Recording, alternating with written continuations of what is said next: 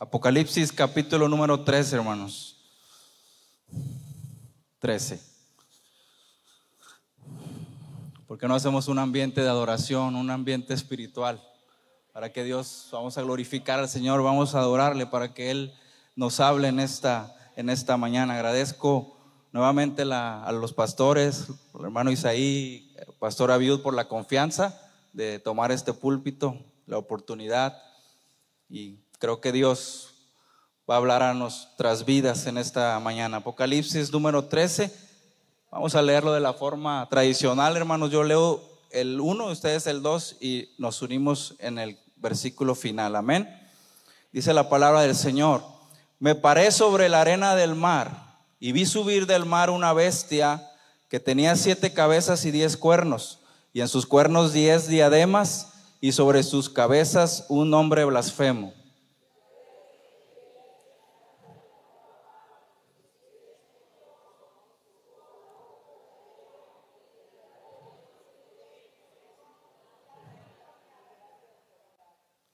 Vi una de sus cabezas como herida de muerte, pero su herida mortal fue sanada, y se maravilló toda la tierra en pos de la bestia.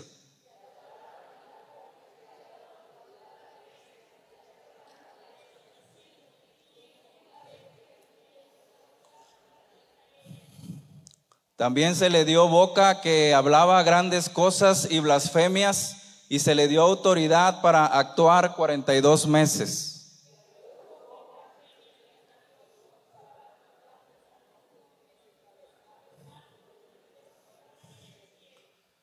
Y se le permitió hacer guerra contra los santos y vencerlos. También se le dio autoridad sobre toda tribu, puebla, pueblo, lengua y nación.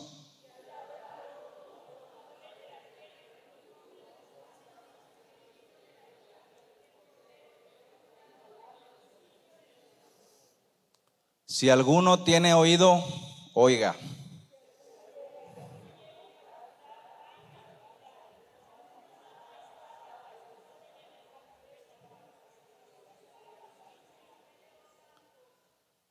Y aquí, después de una pausa, continúa Juan. Después vi otra bestia que subía de la tierra y tenía dos cuernos semejantes a los de un cordero, pero hablaba como dragón.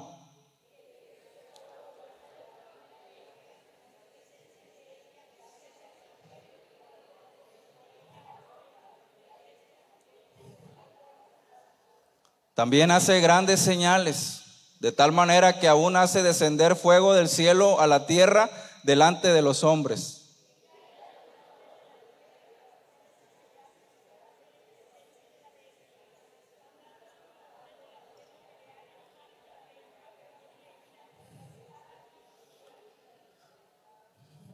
Y se le permitió infundir aliento a la imagen de la bestia para que la imagen hablase e hiciese matar a todo el que no la adorase.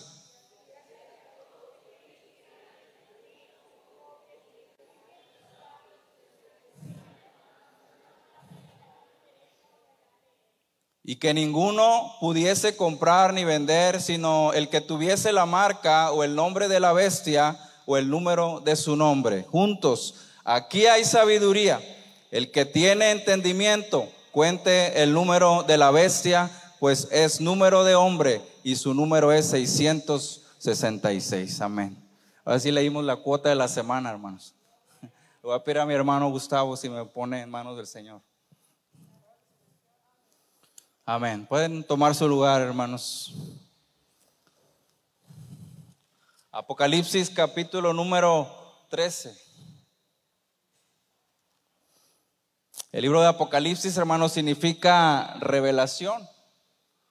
Y el escritor de este libro fue Juan, el discípulo amado. Aproximadamente en el año 95 después de Cristo, hermanos, cuando Juan estaba exiliado en la isla de Patmos, ya en la, en la parte final de su vida.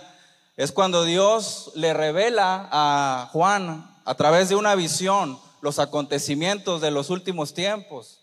Aquel hombre que se recostaba en el pecho del maestro fue a quien Dios le reveló el acontecimiento del final de los tiempos. A veces el Apocalipsis es un, libro que, que a veces no queremos entrar en él, pero es parte de la Biblia, hermanos. Y Dios nos habla a través también del libro del Apocalipsis. Y hoy, esta, esta mañana, yo quiero compartirles tres alertas, al menos tres alertas que Dios tiene para la iglesia en esta mañana. Y este libro, el propósito del libro de Apocalipsis, hermanos, es revelar la identidad plena de Cristo y alertar y dar esperanza a los creyentes. ¿Cuántos tienen esperanza todavía el día de hoy? Y hoy Dios te va a alertar y hoy Dios te va a fortalecer esa esperanza que tenemos. Y cantábamos hace un momento, todos le verán y, es nuestra esperanza un día ver a Jesucristo. Pero hoy todavía estamos en el camino. Todavía no hemos llegado a la meta y por eso Dios a través y su Espíritu Santo de este libro, de este capítulo, nos da tres alertas. Este libro va destinado a las siete iglesias de Asia, hermanos, que usted puede encontrar en los primeros capítulos del libro y también a todos los creyentes como tú y como yo en todas partes. A nosotros va destinado este libro del Apocalipsis. Y si vamos a Apocalipsis 1.3, menciona lo que Dios espera de nosotros a través de este libro. ¿Qué es lo que Dios espera que nosotros tengamos por medio de este libro? Y Apocalipsis 1.3 dice, Bienaventurado el que lee y los que oyen las palabras de esta profecía y guardan las cosas en ella escritas, porque el tiempo está cerca. Es lo que Dios espera de ti y de mí, que recibamos estas palabras y las guardemos en nuestro corazón, porque el tiempo está cerca. Y como pudimos ver en la parte inicial de este capítulo, Juan describe dos bestias, hermanos. Dice que una sale del mar y la otra sale de la tierra. La primera bestia que describe dice que parecía un leopardo, que tenía pies de oso y menciona que tenía siete cabezas, diez cuernos, menciona algunas características y ahí hermanos Pablo se está, eh, perdón, Juan se está refiriendo al anticristo. Ese primer personaje, esa primera bestia es el anticristo. Y luego menciona una segunda bestia que dice que tenía dos cuernos semejantes a los de un cordero. Y menciona algunas otras características que vamos a ver en un momento. Y ahí se está refiriendo al falso profeta. Primera bestia, el anticristo. Segunda bestia, el falso profeta. Y el dragón que se menciona ahí, hermanos, es Satanás. Son tres de los personajes que Juan describe en esa visión que Dios le dio ahí en la isla de Patmos. Y quisiera mencionar algunas características de la primer bestia, que es el anticristo. Dice que habla blasfemias contra Dios. Inclusive dice que blasfema contra aquellos que están en el cielo, porque quiero decirle que este pasaje que estamos leyendo, hablando, se refiere a la gran tribulación. Dice que tiene autoridad 42 meses, tres años y medio, se refiere a la segunda parte de la gran tribulación. Son siete años, la segunda parte es cuando el anticristo ejerce esa autoridad, porque la primera parte él hace una amistad con el pueblo de Israel. Pero para la segunda parte, los siguientes tres años y medio, él rompe ese pacto que hizo con el pueblo de Israel y empieza una persecución para el pueblo de Israel y para todos los que no se fueron en el rapto. Dice que sobrevive a una herida de espada. Trata siempre de imitar a Jesús, el anticristo. Algunos pensaban en el, pasado que eh, eh, uno de los papas, Juan Pablo II, era el anticristo porque había sobrevivido a un atentado. Y hay muchas conjeturas de quién es el anticristo, pero la realidad es que de todos los que han dicho, ninguno ha sido el anticristo. Dice que lo adoraron los que no estaban inscritos en el libro de la vida. Todos aquellos que, que se quedaron en el rapto y que hasta el final no aceptaron a Jesús como su Salvador. Son algunas características de la primer bestia. Menciona una segunda bestia que es el falso profeta. Dice que tiene dos cuernos semejantes a los de un cordero, representando una persona inofensiva representando una persona persuasiva, una persona tranquila, pero Una persona que en su interior hay una verdadera maldad porque la gente se vaya al infierno. Esta segunda bestia convence a la gente para que adore a la primera bestia, al anticristo, y automáticamente esto significa la perdición, esto significa el alma en el infierno. Hace señales como hacer descender de fuego, el fuego del cielo, así como lo hizo Elías en algún momento, ¿se acuerda? Cuando Elías estaba con los profetas de Baal, hizo descender del cielo que consumió el holocausto, consumió el altar. Bueno, el, falso profeta también hace señales y prodigios parecidos a los que hizo el profeta Elías. Dice que hace que la marca sea puesta sobre la gente para poder vender. En, el, en la gran tribulación se cree que el que no tenga la marca no va a poder ni vender, no va a poder comprar, no va a poder viajar, no va a poder hacer nada, hermanos. La gente va a estar acorralada para dejarse poner la marca que automáticamente va a representar la perdición eterna. Satanás, hermanos, ha sido siempre un imitador de Dios. Él estableció una trinidad satánica, así como hay una trinidad divina, así como tenemos el Padre, el Hijo y el Espíritu Santo. Satanás ha establecido al dragón, a Satanás, ha establecido al anticristo tratando de imitar a Jesucristo y ha establecido al falso profeta tratando de imitar al Espíritu Santo. Y ellos hacen una función o harán una función muy parecida tratando de imitar. ¿Por qué, hermanos? Lo que te quiero decir es que el propósito de Satanás ha sido destruir al ser humano y seguirá siendo el propósito de él que las almas se vayan al infierno. Sin embargo, quiero decirte en esta mañana y quiero recordarte que el propósito de Dios ha sido que tengamos vida y vida en abundancia. El ladrón no ha venido sino a hurtar y matar y destruir, pero Jesucristo ha venido a darnos vida y vida en abundancia.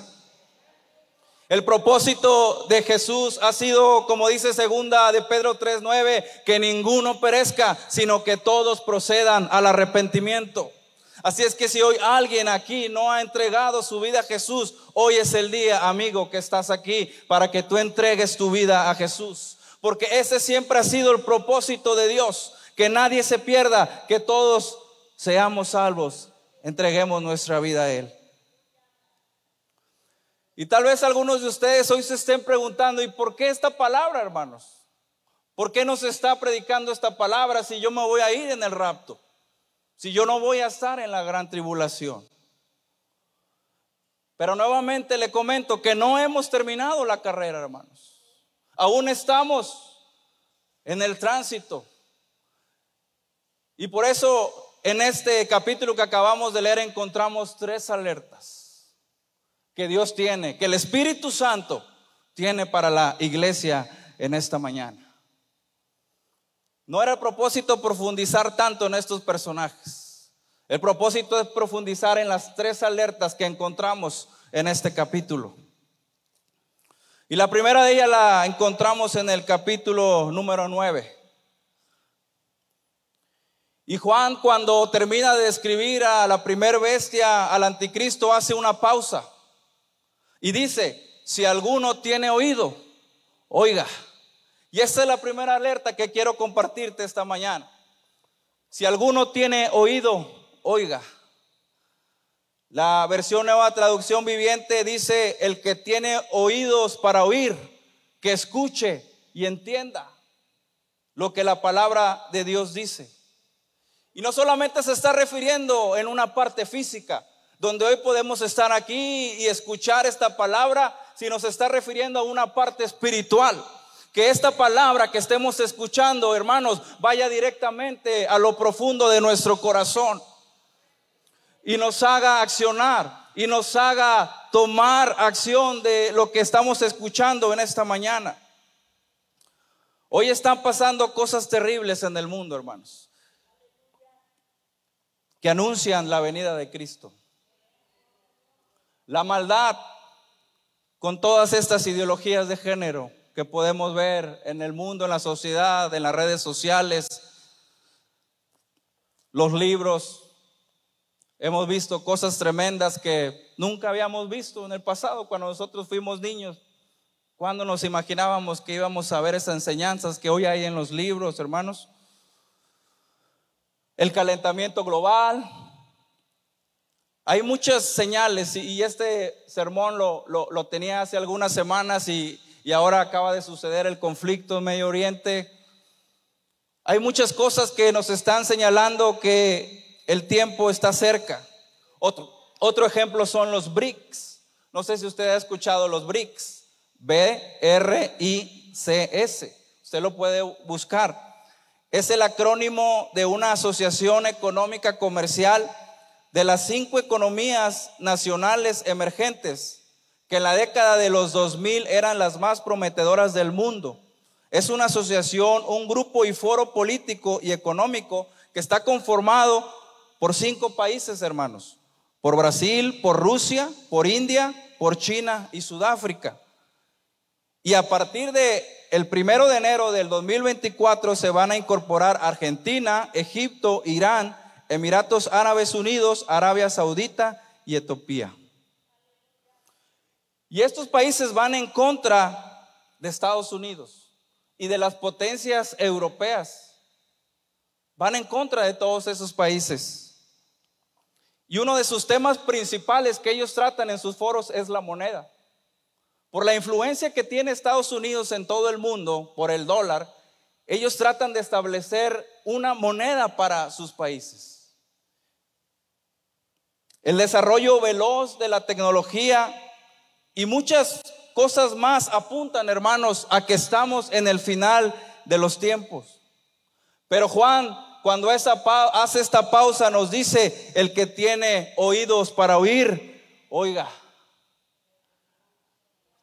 David, David Wilkerson en su libro Pon tu boca trompeta dice, viendo que todo será consumido muy pronto por un fuego ardiente, ¿por qué el pueblo de Dios descansa en lechos de comodidad y continúan siendo indiferentes? No pueden discernir los tiempos y no saben que el día del Señor está a la puerta. Bienaventurado el que lee y los que oyen estas palabras, hermanos. Tenemos que abrir nuestros oídos, tenemos que accionar en nuestra vida. Tenemos que escuchar esta alerta. Hoy, hermanos, es tiempo de estar a cuentas con Dios. Hoy más que nunca es tiempo de estar en comunión con Él. No hay tiempo para nada más, hermanos. Ese debe ser nuestro enfoque. No hay tiempo para distraernos en cosas materiales, no hay tiempo para distraernos en lo que el mundo ofrece. Hoy es tiempo que renovemos nuestra comunión con Dios. Hoy es tiempo que le alabemos, hoy es tiempo que le exaltemos, hoy es tiempo que le adoremos. Este es el llamado de Juan a través de este libro. Es como decir, escucha lo que va a pasar y toma acción. Toma acción en tu vida, toma acción en tu familia, toma acción en todo lo que tengas que hacer, porque el tiempo está cerca.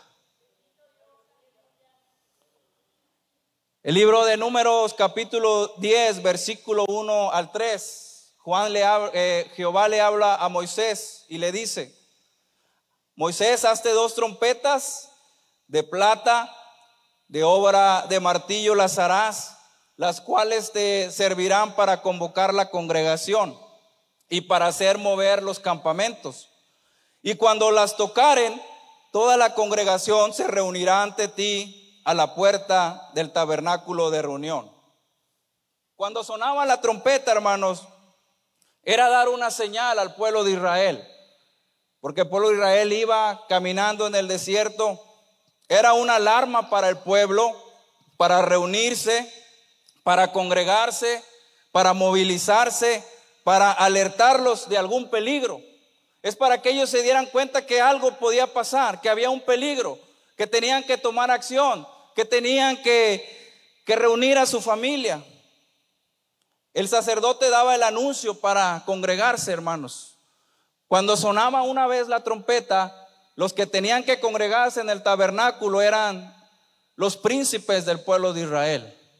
Pero cuando sonaba dos veces la trompeta, Todo el pueblo era el que tenía que congregarse para escuchar las instrucciones y enterarse de lo que estaba pasando. Y las dos trompetas se escuchaban más o menos así.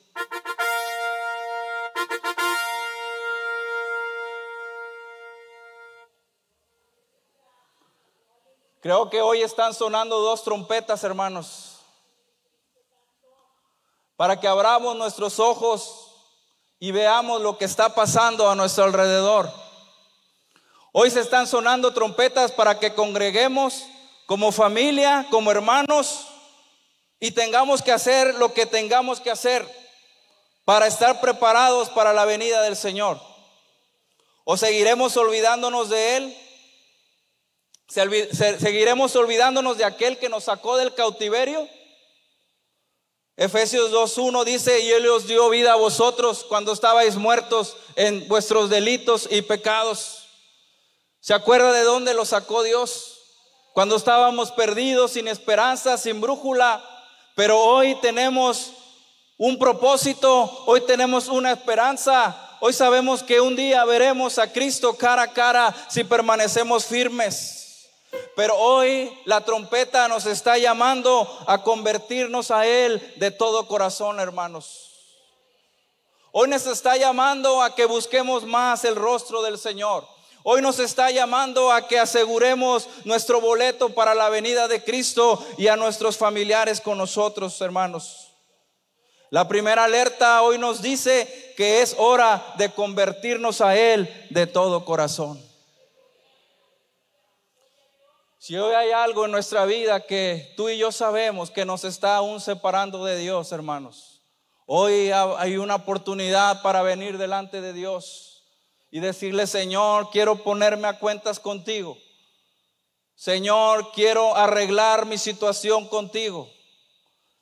Quiero hacer caso a esta alerta y hoy quiero prometerte que quiero esa comunión contigo. Joel capítulo 2, versículo 3, hermanos, cuando Dios le hablaba al pueblo de Israel que al pueblo de Judá que estaba lejos de él a través del profeta Joel les dice, rasgad vuestro corazón y no vuestros vestidos y convertíos a Jehová vuestro Dios, porque misericordioso es y clemente, tardo para la ira y grande en misericordia. Aleluya. Qué buena noticia. Porque si hoy hay algo que tenemos que arreglar con Dios, hoy estamos a tiempo de hacerlo. Y Él es misericordioso y clemente con nosotros, amado hermano. Porque como dicen por ahí, mientras haya vida, hay esperanza. Y hoy Dios te dice a través de esta palabra, aún hay esperanza.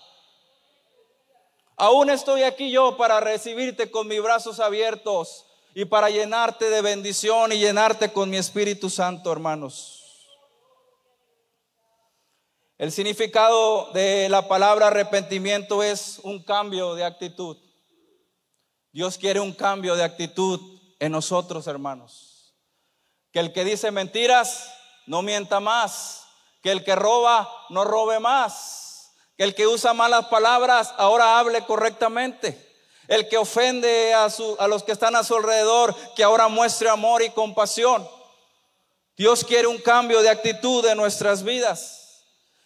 Como lo hizo con esa mujer adúltera, ¿se acuerda cuando la trajeron delante del maestro? Porque la habían encontrado en pecado y le dijeron, maestro, ¿qué es lo que dice la, la ley? La ley dice que la tenemos que apedrear. ¿Tú qué dices? Y el maestro estaba escribiendo ahí en la tierra y solamente con toda la sabiduría que él tenía, dijo, el que esté libro de pecado, arroje la primera piedra. Y dice que todos uno a uno se fueron. Y cuando Jesús se levantó y vio a la mujer adúltera, le dijo, ¿dónde están los que te condenaban? Y ella dijo, ninguno me condenó, Señor.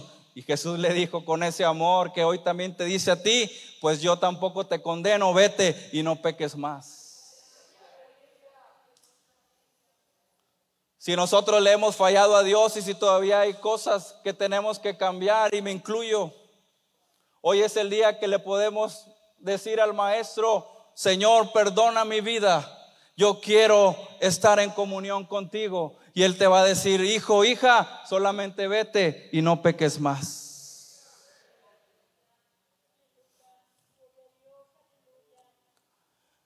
Hoy es tiempo también de invertir más tiempo en la evangelización, hermanos.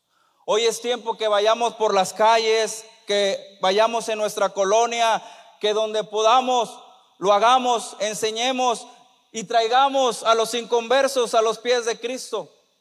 Hoy es tiempo que vayamos por nuestra familia, por nuestro esposo, nuestra esposa, nuestros hijos que hoy están lejos de Dios. Hoy es tiempo que tomemos acción y que le pidamos al Espíritu Santo que nos use y nos dirija para traer a esos inconversos a los pies del Señor. A veces tengo semanas muy cargadas por el trabajo, pero entiendo que la obra del Señor es prioridad. Entiendo que no importa qué tan cansados estemos, la gente que está allá afuera necesita que alguien le dé una palabra y puedan conocer a Jesucristo como su Salvador. Esta alerta nos está llamando también a eso, a ir por los perdidos, amado hermano. Después de este versículo 9, Juan describe a la segunda bestia. Pero antes, en el versículo 10, podemos encontrar la segunda alerta que Dios tiene para nosotros. Y el versículo 10 dice, aquí está la paciencia y la fe de los santos. Aquí habla de ejercitar la paciencia, hermanos. El griego upomoné es el aguante ante circunstancias adversas y la fidelidad.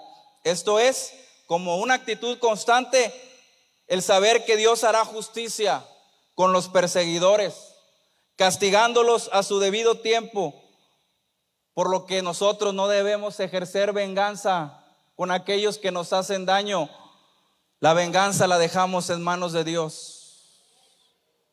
Aquí habla de la paciencia, habla de la perseverancia.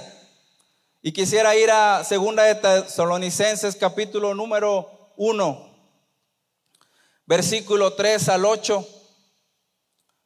Segunda de Tesalonicenses 1, 3 al 8 dice, debemos siempre dar gracias a Dios por vosotros, hermanos, como es digno, por cuanto vuestra fe va creciendo y el amor de todos y cada uno de vosotros abunda para con los demás. Y está muy interesante esto que Pablo le habla a tesalonicenses. Tanto que nosotros mismos nos gloriamos de vosotros en las iglesias de Dios por vuestra, ¿y qué dice? Paciencia y fe.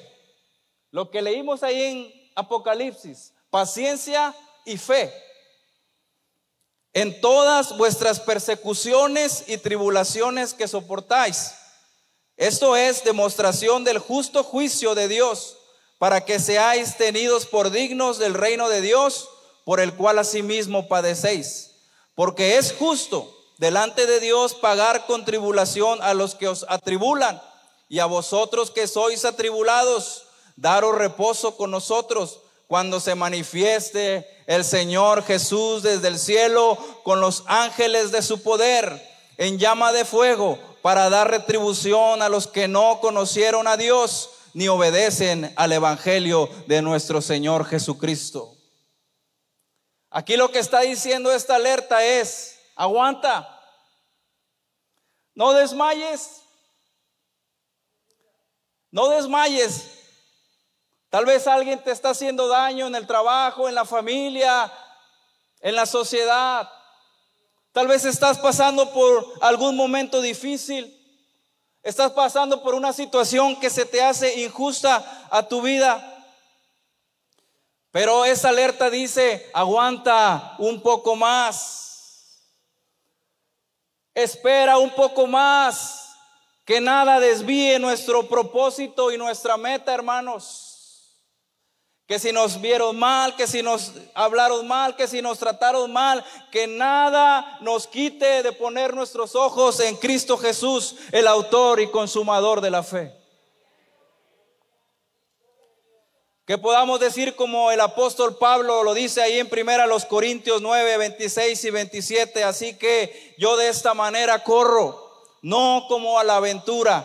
De esta manera peleo, no como quien golpea el aire, sino que golpeo mi cuerpo y lo pongo en servidumbre, no sea que habiendo sido heraldo para otros, yo mismo venga a ser eliminado.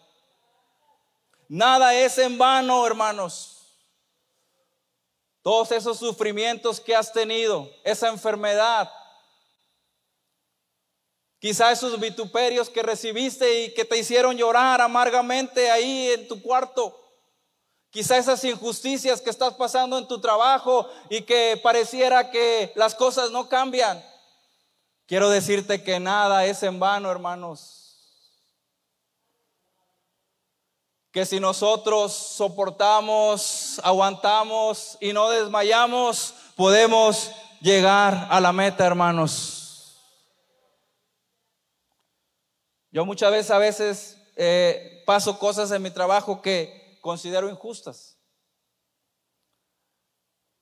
pero llego a entender que es parte de lo que tenemos que pasar, de lo que tenemos que vivir. Porque aquí lo dice, como acabamos de leer en la carta a tesalonicenses, es menester que pasemos por tribulaciones, por angustias, por dificultades. Jesucristo dijo, en este mundo tendréis aflicción, pero confiad, yo he vencido al mundo.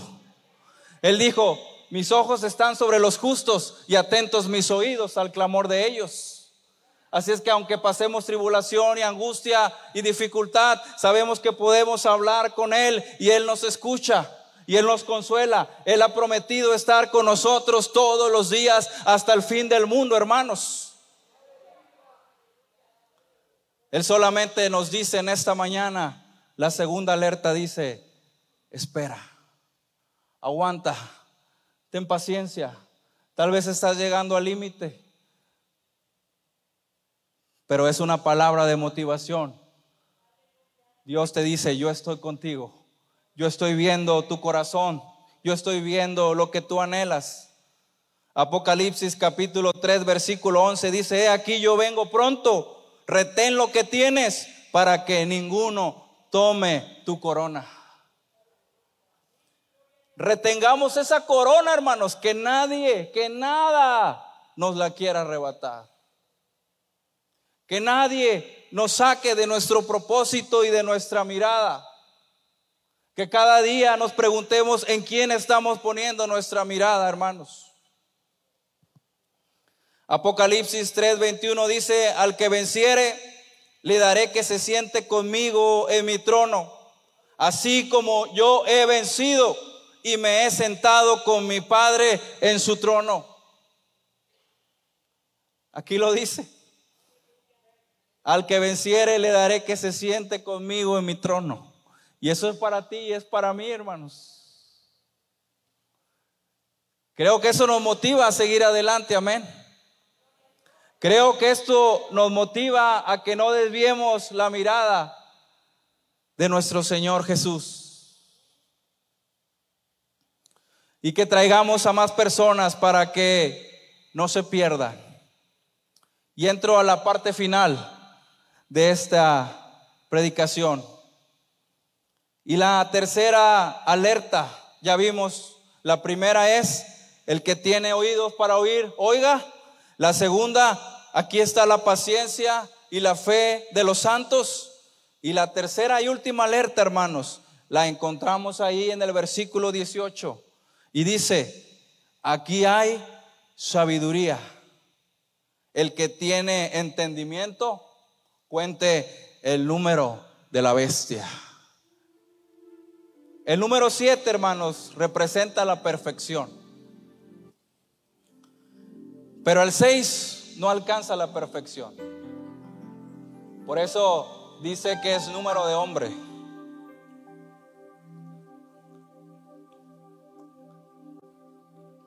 Y el único que alcanza la perfección se llama Jesucristo. Nuestro modelo perfecto en esta vida se llama Jesucristo de Nazaret. Satanás ha querido siempre tratar de imitar, Pero el número que se le da, el 666, es un número de hombre, es un número imperfecto, es un número de fracaso tras fracaso tras fracaso.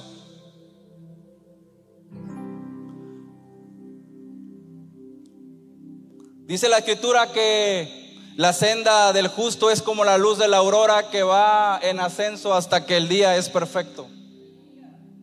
Y Dios quiere que vayamos creciendo y estemos preparados para lo que viene.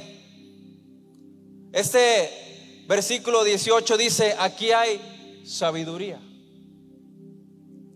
¿Qué es la sabiduría, hermanos? Es un carácter que se desarrolla con la aplicación de la inteligencia en la experiencia propia, obteniendo conclusiones que nos dan un mayor entendimiento, que a su vez nos capacitan para reflexionar sacando conclusiones que nos dan discernimiento de la verdad, de lo bueno y de lo malo. ¿Y qué es entendimiento? ¿Por qué lo dice Juan? Es la facultad de la mente que permite aprender, entender, razonar, tomar decisiones y formarse una idea determinada de la realidad.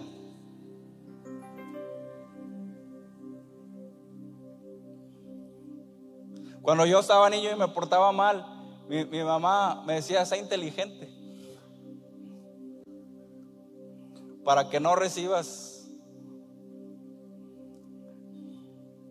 Y ahora sí le digo, 40 años después yo le digo a mi hijo, sé inteligente. Necesitamos tener sabiduría, hermanos, inteligencia, entendimiento para interpretar lo que Dios nos está diciendo en su palabra. Y sabe que hay algo tan hermoso, porque si tú y yo decimos es que no tengo sabiduría, Santiago 1.5 dice, y si alguno de vosotros tiene falta de sabiduría, pídala a Dios, el cual da a todos abundantemente y sin reproche, y le será dada. Dios, hermanos, puede darnos esa sabiduría para conducirnos en nuestra vida. No solo para interpretar lo que el Apocalipsis dice, no solo para conocer lo que la palabra de Dios dice, sino para saber en qué tenemos que aplicar esto en nuestra vida, saber en qué tenemos que conducir nuestra vida y poder conducir a nuestra familia, poder conducir a los nuestros. Es tiempo, hermanos, de tomar mejores decisiones. Tenemos que ser sabios. ¿En qué vamos a enfocarnos? ¿En qué vamos a dedicar nuestro tiempo? ¿Qué es lo que hay que hacer? Debemos tener una comunión diaria con Dios, no dejar de congregarnos, servirle con todo el corazón, leer su palabra e ir por los nuestros para que no se pierdan. Hoy es tiempo de tomar esta palabra y pelear y guerrear por nuestros hijos.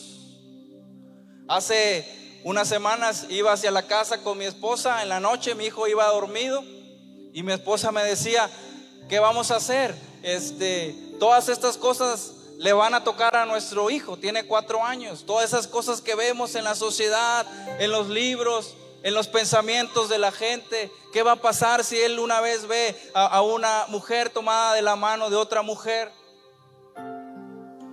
Pues le decía, pues es que ese va a ser nuestro trabajo. Tenemos que guerrear por él. Tenemos que enseñarlo, tenemos que pelear. Porque Satanás va a querer arrancar a tus hijos, va a querer arrancar a tu familia. Como lo dije anteriormente, el propósito él es destruir. Pero si nosotros pedimos sabiduría y pedimos entendimiento a Dios, no solamente para entender su palabra, sino para entender lo que tenemos que hacer Vamos a ganar a nuestra familia y a los nuestros y no vamos a permitir que sean arrastrados por el enemigo. Colosenses 4:5 dice, andad sabiamente para con los de afuera, redimiendo el tiempo. Hoy hermanos tenemos que entregarle nuestro tiempo a Dios. Debemos ser sabios, entender lo que la palabra de Dios dice, que la venida de Cristo está cerca. Escapa por tu vida. Tres alertas de Cristo para la iglesia en estos tiempos. Número uno, si alguno tiene oído, oiga. Aquí está la paciencia y la fe de los santos. Y número tres, aquí hay sabiduría. El que tiene entendimiento, cuente el número de la bestia. ¿Por qué no nos ponemos de pie en esta mañana? El altar está abierto. Si hoy alguien quiere venir y decirle, Señor, yo quiero que tú me ayudes. Si hoy tenemos que entregarle algo a, Él, algo que estamos haciendo y que sabemos que nos está separando de Dios. Hoy si alguien no ha entregado su vida a Jesús, yo te invito a que pases. Hoy es el tiempo. Hoy es la oportunidad que puedes ponerte a cuentas con Dios.